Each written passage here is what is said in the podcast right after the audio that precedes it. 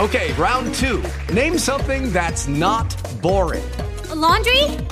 Ooh, a book club. Computer solitaire, huh? Ah, oh, sorry, we were looking for Chumba Casino. That's right. ChumbaCasino.com has over 100 casino style games. Join today and play for free for your chance to redeem some serious prizes.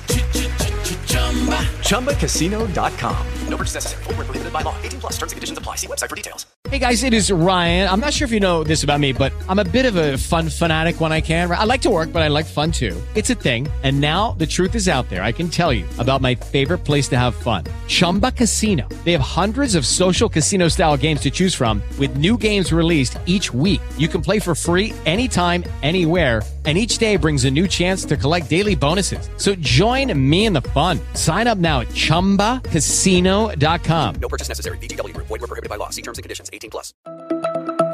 Todas las noticias, todas las voces. Prepárate para escuchar Los Usos del Poder por Alfonso Zárate. Colaborador nuestro en este espacio de fórmula.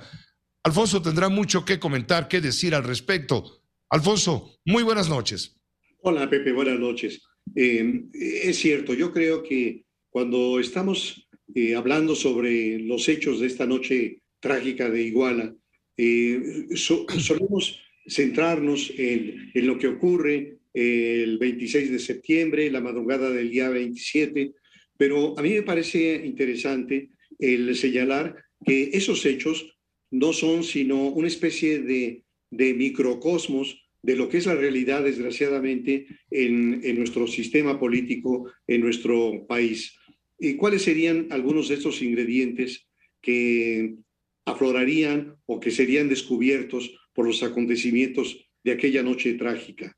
En primer lugar, diría yo que muestran, por una parte, una región del estado de Guerrero, donde se ubica igual a la tercera ciudad en importancia del estado, dominada por un grupo criminal.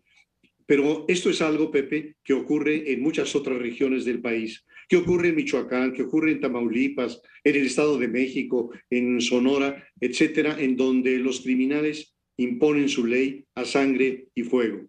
Antes de los 43 muchachos de la normal de Ayotzinapa, decenas de personas fueron desaparecidas y asesinadas en Iguala ante el silencio en unos casos y la complicidad en otros de autoridades locales y también de autoridades federales. Entonces, Iguala, ahora se sabe, se había convertido en un narcomunicipio y su policía estaba totalmente vinculada con la banda llamada Guerreros Unidos. Pero había más, ninguna instancia del gobierno de Ángel Aguirre, ni su Secretaría de Gobierno, ni su Fiscalía, ni su Secretaría de Seguridad Pública habían intentado siquiera atender los focos rojos que estaban encendidos. En segundo lugar, los hechos de, esa noche permiten también descubrir el desgobierno y la pasividad criminal de gobernadores que engolosinados con la plenitud del pinche poder, como decía Fidel Herrera, no ven ni escuchan lo que ocurre dentro de su territorio. Iguala es apenas una muestra de lo que ocurre en el país, donde partes importantes del territorio nacional han sido sustraídas del poder legítimo del Estado. Tres, Ah, otra lección, Sí, la responsabilidad de los partidos, Pepe, en la postulación de candidatos a puestos de elección popular. Es decir, lo que nos muestra Iguala, con el caso de José Luis Abarca, es que los partidos, y hablo en plural porque no es, una, no es uno solamente, han postulado como legisladores, como alcaldes, como gobernadores, a personas con trayectorias sucias o muy cuestionables, pero que financian las campañas. Así José Luis Abarca fue postulado por el PRD, pero hay que recordar nada menos que el PRI le entregó candidaturas a gente como Tomás Yarrington o como Eugenio Hernández en Tamaulipas, que como gobernadores estuvieron vinculados al crimen organizado.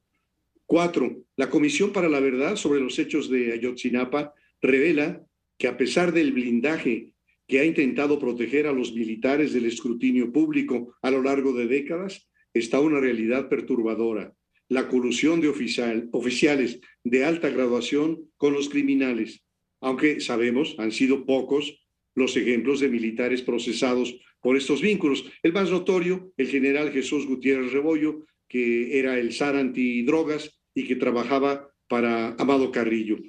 O cómo negar que en los eh, narcotraficantes hay eh, una estela de protección militar, como por ejemplo lo que ocurrió en el rancho El Búfalo de Rafael Caro Quintero en los años 80 del siglo pasado, o la participación en la Guerra Sucia de los 70, o recordar que los gafes eran militares altamente entrenados que se pasaron al cártel del Golfo para convertirse en los Zetas, su brazo armado y un brazo armado cuya brutalidad ha alcanzado extremos inconcebibles.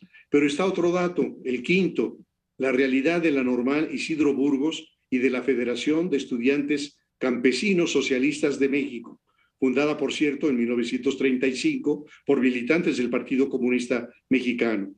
El propósito inicial de las normales rurales era darle una oportunidad a los jóvenes campesinos pobres para su mejoramiento social y económico.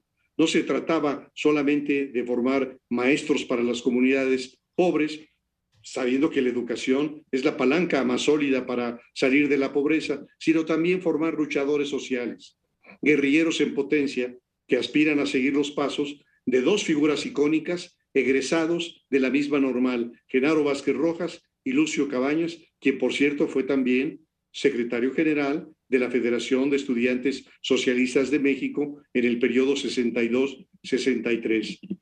Seis, nos muestran también los hechos de Iguala, la corrupción de los jueces y la intolerable lentitud de la administración de la justicia.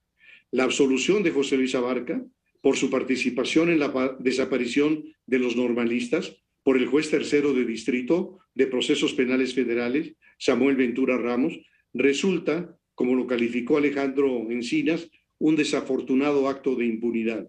Ese mismo juez ya liberó a 77 presuntos implicados, aduciendo errores u omisiones del Ministerio Público.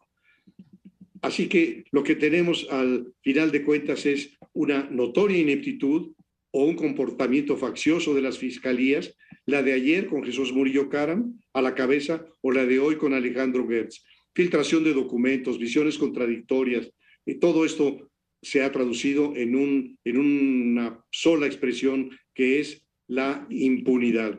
Así que eh, me parece que todo esto que ocurrió el 26 y 27 de septiembre en Iguala, lo que nos dice es una realidad, Pepe, que no cambia.